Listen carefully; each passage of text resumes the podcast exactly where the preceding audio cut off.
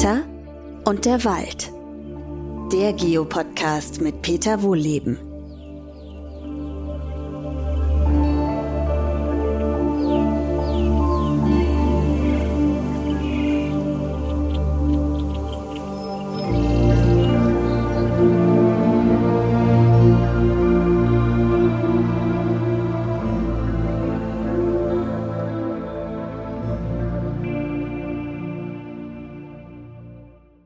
Willkommen zu einer neuen Podcast-Folge. Heute wieder mal waldaktuell vom Schreibtisch unseres Forsthauses aus. Ihr kennt das ja schon. Da gucke ich immer so ein bisschen gleichzeitig mit, was ist so im Internet los aktuell und was ständig durch die Pressegeister, durch die Medien, äh, also auch in, in Fernsehberichten, das ist das Feuer im Wald und wie man es zukünftig verhindern kann, dass es so viel brennt. Und dabei ist Feuer ausgerechnet die Lösung. Also es das heißt, gezieltes Abbrennen verhindert Waldbrände. Es geht um Feuerökosysteme, ob das nicht die Lösung ist. Was ist damit gemeint? Ihr kennt das vielleicht aus den vergangenen Jahren. Es, es brennt praktisch jeden Sommer mittlerweile in Deutschland mehr hundertfach in den Nationalparks, also Harz oder Sächsische Schweiz, äh, aber auch in äh, anderen Wäldern, Treuenbrietzen, wo auch immer. Und ist eben die Frage, wie verhindert man das oder bremst das in einem zunehmend wärmeren, heißeren, trockeneren Klima? Und entsprechende Wetterlagen dann bei uns. Ne? Im Sommer äh, Wochen bis Monate lang Dürre, wo alles austrocknet und da reicht eben eine weggeworfene Zigarettenkippe, ein falsch geparktes Auto mit Katalysator, was auch immer und schon brennt alles. Und jetzt ist halt die Frage, kann man das irgendwie verhindern? Dazu macht man vielleicht mal die einfachste Lösung am Anfang. Ja, äh, unsere heimischen Waldökosysteme brennen gar nicht. Also diese typischen Buchenurwälder mit Dutzenden Baumarten, sehr viel Biomasse, sehr viel Feuchtigkeit. Ne? Das kennt ihr aus anderen Podcast-Folgen. Diese Wälder speichern Wasser wie ein Schwamm. Übrigens auch über Dürrephasen hinweg. Also wenn es in der Landschaft kaum regnet, sind diese Wälder immer noch im Bodenbereich sehr, sehr feucht. Und in dem Augenblick, wo Mensch wirtschaftet, werden diese Systeme heller aufgelichteter, die Sonne scheint mehr rein, es trocknet leichter aus und dann brennt das auch leichter. Aber selbst dann brennen heimische Laubwälder praktisch nicht. Also da kann vielleicht mal so ein Feuer in die Laubstreu reinlaufen, aber so richtig brennen können diese Wälder nicht. Was richtig brennt, das können wir gerne mal überprüfen äh, bei der Nachrichtenlage, es sind fast ausschließlich Nadelbaumplantagen. Nicht heimische Monokulturen, aus Bäumen, die halt super leicht brennen, weil sie voller ätherischer Öle sind. Und die Frage ist eben, die jetzt generell gestellt wird, müssen wir uns nicht zukünftig stärker auf Feuer im Wald einrichten und dementsprechend Prävention ergreifen? Und da gibt es teils ganz skurrile Vorschläge. Da auch zum Beispiel immer wieder ein Feuerökologe auf, der heißt Goldammer. Ich schaue mal gerade nach hier in ein entsprechendes Zeitungsinterview und er schlägt zum Beispiel vor, äh, Wälder aufgelockert zu gestalten. Also den Baumstand lockerer zu machen, heißt auf gut Deutsch gesagt, erstmal mehr Bäume zu fällen, dazwischen Bodenvegetation zuzulassen, die dann aber zum Beispiel regelmäßig abgegrast wird von Kühen, von Pferden, von keine Ahnung was. Ne? Waldweide nennt sich das Ganze. Äh, was ist der Hintergedanke dabei? Erstmal, wenn die Bäume einen größeren Abstand haben, dann kann ein Waldbrand ja nicht so leicht voranschreiten, ne? weil da immer wieder Lücken auftreten. Und wenn man den Bodenbewuchs abweiden lässt, entsteht ja nicht so viel vertrockneter Bodenbewuchs, der dann in einem trockenheißen Sommer abbrennen kann. Klingt ja auch mal logisch, ne? Pferde, Kühe, wer auch immer, frisst das ab und dann hat man am Boden nicht viel Biomasse, die dann verbrennen kann. Und selbst wenn es mal brennt, ne, bis der nächste Baum erreicht wird, weil die an einem größeren Abstand stehen, ist so viel Distanz, dass die Flammen da nicht übergreifen können oder eben nicht so schnell. Und das Ganze dann noch durchsetzt, das ist auch eines seiner Vorschläge, aber die finden sich auch bei ganz vielen anderen. Brandschutzschneisen, Breite, in denen da gar kein Baum steht, in denen die Biomasse, also Pflanzen, auch regelmäßig angezündet werden sodass diese Brandschneisen wirklich ohne brennbares Material sind und ein Waldbrand immer wieder unterbrochen wird. Ist ja grundsätzlich erstmal logisch. Wenn nicht so viel zu verbrennen hat, dann brennt es halt auch nicht. Ne? Das ist ja, klingt, klingt logisch. Für mich ist es aber so ein bisschen eine fatale Logik. Das ist so ähnlich, als wenn man sagen würde, ich möchte Hausbrände vermeiden und reiße deswegen die Häuser ab. Oder zünde sie kontrolliert an, dann kann das Feuer nicht so leicht auf die Nachbarschaft übergreifen. Das klingt für mich so ein bisschen widersinnig. Vor allem, wenn man weiß, wie eben schon erwähnt, dass unsere heimischen Ökosysteme alles tun, um nicht zu brennen. Von sich aus. Also Bäume sind ja auch nicht völlig verblödet, haben im Laufe der Evolution dafür gesorgt, dass sie nicht so leicht verbrennen können. Also Wälder erzeugen selbstständig Regen durch Wasserverdunstung und gleichzeitiges Aussteigen von Kondensationskeimen, äh, worauf sich Wolken bilden, es wieder zurückregnet. Also Wälder sind Wasserkreisläufe, Wälder speichern Wasser, Wälder speichern übrigens auch Wasser aus dem Winter, den sie dann im Sommer wieder äh, verbrauchen. Also Wälder halten sich selber feucht.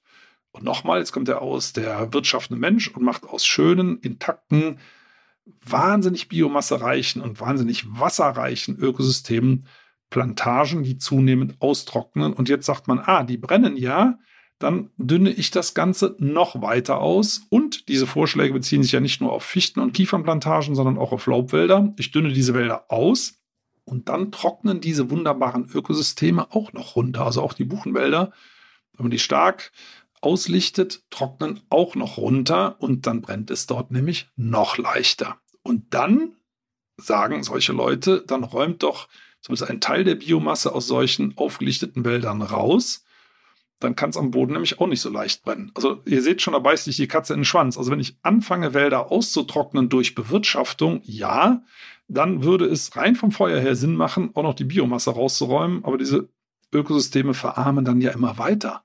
Das ist ja ganz furchtbar, was da passiert. Und wenn ich kontrolliert brenne, ne, verbrenne, dann verbrenne ich auch jede Menge Tiere. Igel, Mäuse, Vögel, Schlangen, ähm, Bodeninsekten und so weiter und so fort. Das verbrennt ja alles mit. Also das finde ich sehr, sehr ungünstig. Und ich habe das neulich mal, was war da irgendein Fernsehbericht gesehen?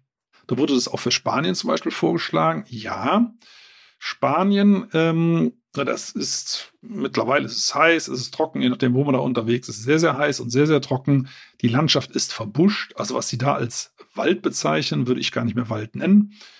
Ne, äh, mit diesem Strupszeug äh, immer mehr durchsetzt von Pinien, die so flächig früher da ja gar nicht vorgekommen sind, und Eukalyptus eingeführten aus Australien, der brennt auch wie Hölle. Aber vielfach ist es so, ja, runtergekommenes Gebüschland. Ja, und das brennt natürlich sehr leicht. Und wenn man dieses Gebüsch regelmäßig abbrennt, dann werden die Waldbrände nicht so groß.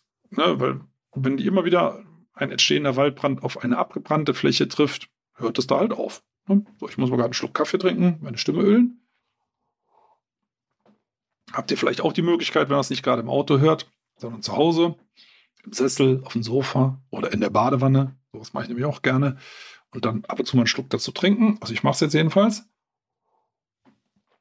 Und ähm, ja, das klingt alles logisch. Aber jetzt schauen wir mal, was dann passiert. Wenn ich regelmäßig anzünde, dann zünde ich leider auch den Baumnachwuchs mit an. Den Laubbaumnachwuchs, der da vielleicht wiederkommen möchte. Das heißt, ich halte die Landschaft gefangen in so einem künstlichen Feuerökosystem wenn ich immer wieder anzünde, setze ich immer wieder auf Null und äh, ja, ich bleibe immer in, in, dieser furchtbaren Handlungsnot. Ja, wenn ich das nicht, nicht mache, kann ja ein großes Feuer entstehen. Das ist übrigens egal, ob, das, äh, ob wir uns das für Spanien vorstellen oder für Kalifornien. Da wird das ja genauso diskutiert. Brennbares Material beseitigen, dann brennt es nicht so viel. Ist ja eine Binsenweisheit. Ne? Also die Frage ist ja, wie kommen wir denn da raus aus dieser Falle? Und in Spanien, Spanien war von Natur aus ein Laubwald-Urwaldland. Also das hat gar nicht groß gebrannt. Von Natur aus, Eichen brennen nicht. Und es waren wohl überwiegend Eichen, aus denen die spanischen Wälder vor 2000 Jahren bestanden haben. Und wenn ich die wieder haben will, dann müssen die kleinen Bäumchen überleben können. Und ich sollte auch da, wo die von selber nicht mehr nachkommen, weil sie gar nicht mehr da sind, da sollte ich aufforsten mit heimischen, ursprünglich heimischen Laubbaumarten und versuchen, diese feuerresistenten Ökosysteme zurückzubekommen. Und das, was solche Experten wie dieser Professor Goldammer, dieser emeritierte Professor, vorschlägt, das sind künstliche Ökosysteme, also gar keine echten, ne, natürlichen Ökosysteme, die ich künstlich in, in einem gering brennbaren Zustand halte, indem ich sie praktisch komplett runterwirtschafte. So kann man es nämlich auch nennen. Das hatten wir im Mittelalter schon mal, ne, dass der Baumbestand sehr locker war und wir letztendlich hier eine Heidelandschaft hatten. Das kann nicht die Lösung sein. Jetzt könnte man argumentieren, naja, aber Feuer gibt es ja schon von Natur aus auch. Ne, also in Deutschland nicht. Also in Deutschland hat es Feuer nicht gegeben, gehört hier nicht zum natürlichen Ökosystem. Aber in Südeuropa hier und da durchaus schon. Und das sieht man den Bäumen an. Also Bäume aus Feuerökosystemen haben eine andere Rinde. Also die Korkeiche zum Beispiel ist ein Klassiker. Ne, die, hat die, die macht den Kork ja nicht, damit wir hier äh, einen Korkfußboden haben oder Weinkorken, sondern es ist eine dicke, flammenhemmende Rinde. Also die brennt nicht äh, gut und die isoliert ähm, temperaturtechnisch also Korkeiche macht sowas, das machen die äh, verschiedenen Mammutbaumarten, ne, mit dieser dicken, dieser Riesenmammutbaum, mit dieser dicken, flauschigen Rinde, die brennt auch nicht gut, isoliert auch wunderbar. Kiefern können das auch. Wenn sie alt werden, haben die eine wirklich dicke Rinde und auch die brennt nicht gut. Das ist aber in aller Regel so, dass diese Bäume auf Bodenfeuer eingerichtet sind. Also auf leichte Feuer, wo es nicht besonders heiß wird. Jetzt könnte man sagen, okay, aber genau das versuchen ja solche Feuerökologinnen und Ökologen herzustellen. Brennbares Material weg oder lieber öfter mal anzünden, dass sich gar nicht so viel anhäuft. Da muss man sagen, ja, aber stopp, das ist hier in Plantagenlandschaften. Und was brennt denn hier bei uns in den Wäldern so gut? Das sind Reste der Forstwirtschaft. Also ich hacke Bäume ab, schneide die Krone ab. Das Kleinzeug kann man in der Regel kaum verwenden. Das bleibt liegen. Das ist Reisig. Und Reisig ist dünn, trocknet besonders schnell aus und ist in großen Mengen plötzlich verfügbar. Ne, wenn durchforstet wird, da wird teilweise werden so 20 Prozent der Bäume rausgenommen. Manchmal werden ja auch Kahlschläge gemacht, dann sind es 100 Prozent der Bäume. Und das ganze Reisig, also dieses fingerdünne Zeug, das bleibt liegen, trocknet in der Sonne in riesigen Mengen, die so im natürlichen Wald gar nicht anfallen. Also im natürlichen Wald findet ihr am Boden fast kein Reisig riesige Reisigberge trocknen runter, ne, wie so fürs Martins- oder Osterfeuer. Und dann reicht eben ein Funke, in der Regel ist es ja Brandstiftung, dann brennen riesige Mengen gleichzeitig ab. Also sowas kommt in natürlichen Wäldern gar nicht vor. Also auch in natürlichen Eichenwäldern zum Beispiel nicht, ne? äh, sondern da ist immer eine geringe brennbare Menge am Boden, einfach weil es verarbeitet wird von Bodenorganismen, das bisschen, was da runterfällt. Die Bäume werden ja sehr alt, da fällt nicht andauernd irgendwas an Ästen runter oder so. Und das bisschen, was da ist, wenn es denn tatsächlich mal brennt, das wird nicht richtig heiß, weil da eben nicht viel brennbares Material ist. Wenn ich da jetzt, wie gesagt, diese Pinien, Eukalyptus oder bei uns Fichten- und Kiefernplantagen draus mache, die auch schon lebend brennen, die Bäume, die brennen ja lebendig gut. Das ist ja das Problem. Ne? Dann wird so ein Feuer natürlich sehr, sehr heiß. Und jetzt kann die Lösung nicht heißen, haltet die Wälder in einem leicht brennbaren Zustand, weil wir das so wollen. Ne? Was ist denn die Begründung? Begründung ist Forstwirtschaft. Da muss er sagen, okay, also wenn ich Feuer vermeiden will, muss das erste Gebot doch heißen, natürliche Waldökosysteme zurückkehren lassen. Das heißt ja nicht, dass man die nicht nutzen können soll. Man kann ja hier und da mal Stamm rausholen. Aber bitte mit den heimischen Baumarten, die es drauf haben, Feuer zu vermeiden.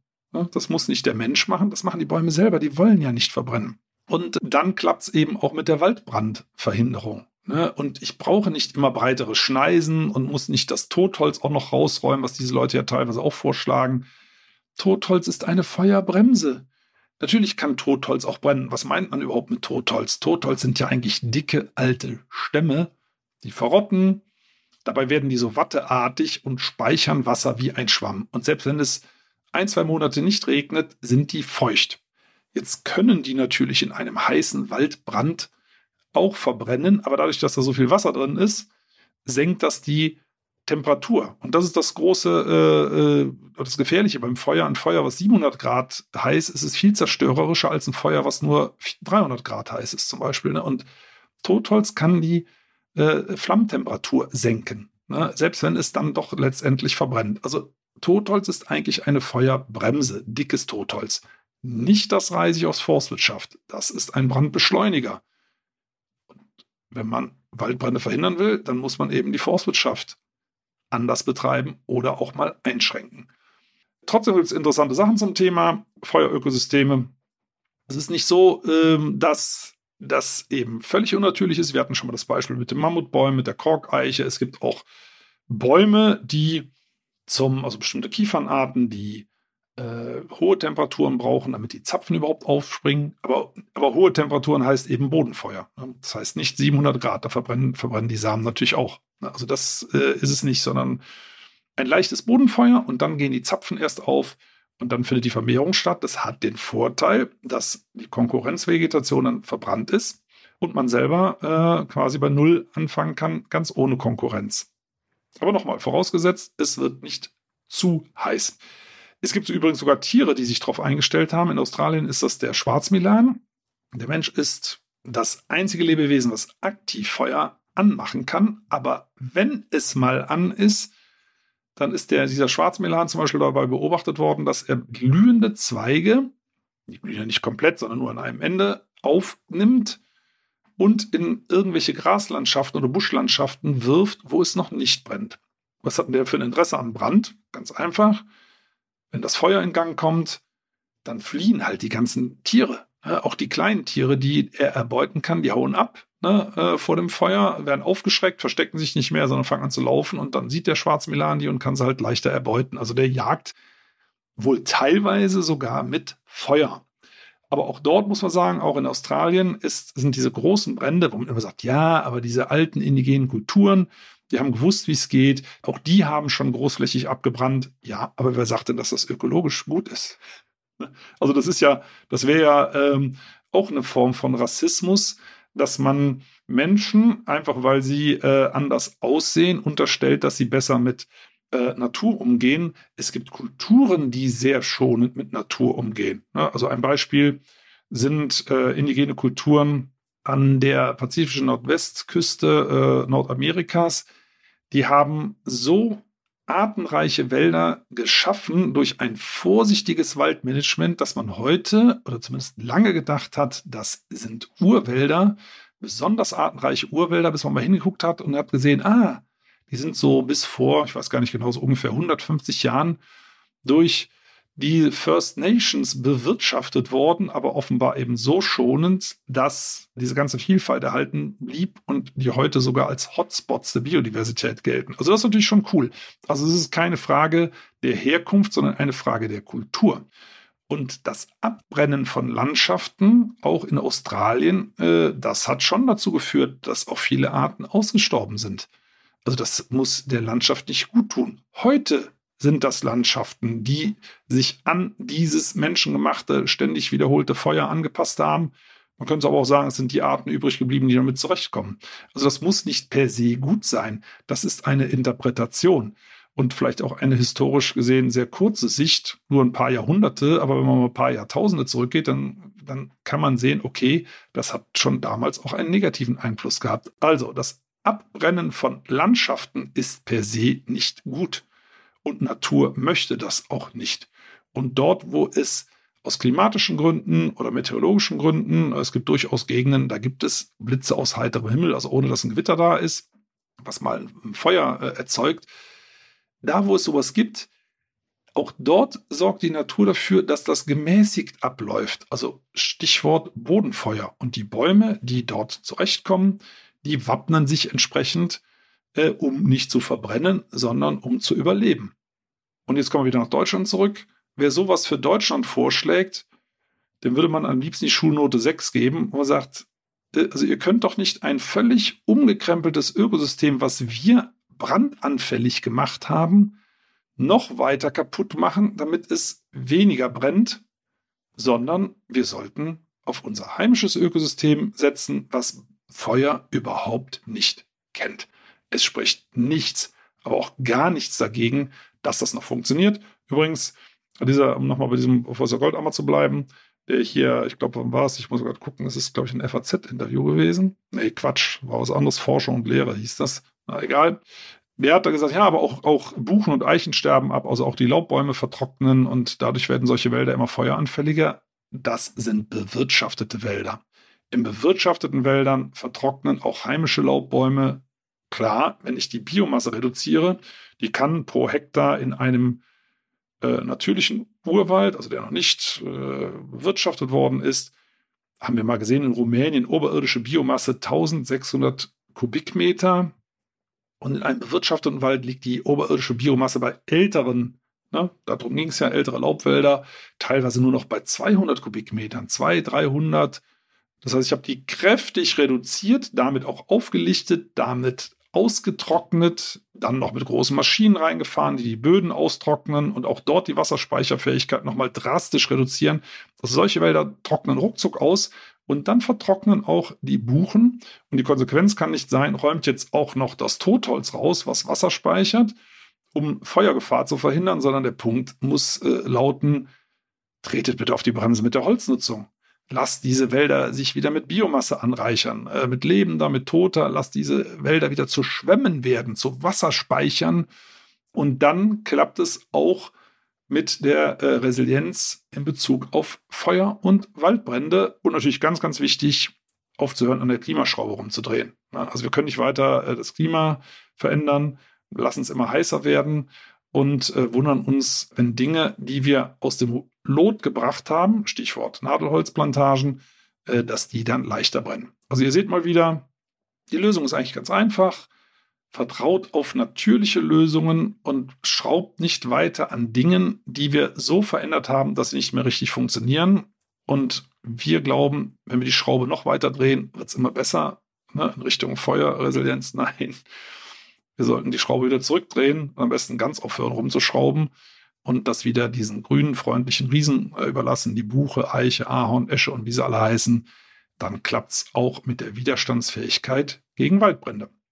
In diesem Sinne, jetzt ist es ja erstmal die kalte Jahreszeit, die Wälder tanken jetzt, die Böden, hoffentlich noch nicht durch schwere Maschinen beschädigt, speichern jetzt pro Quadratmeter im Untergrund bis 200 Liter Wasser für die nächste Sommersaison.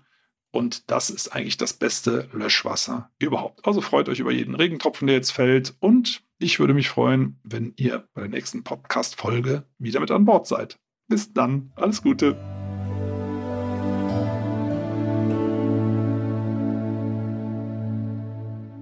Schön, dass ihr zugehört habt. Vielen Dank. Und wenn euch die Folge gefallen hat, dann abonniert doch den Podcast einfach auf RTL Plus, Apple Podcasts, Spotify oder irgendeiner anderen Plattform. Und über eine Bewertung bei Apple Podcast würde ich mich hier auch sehr freuen. Übrigens könnt ihr dort auch gerne kommentieren.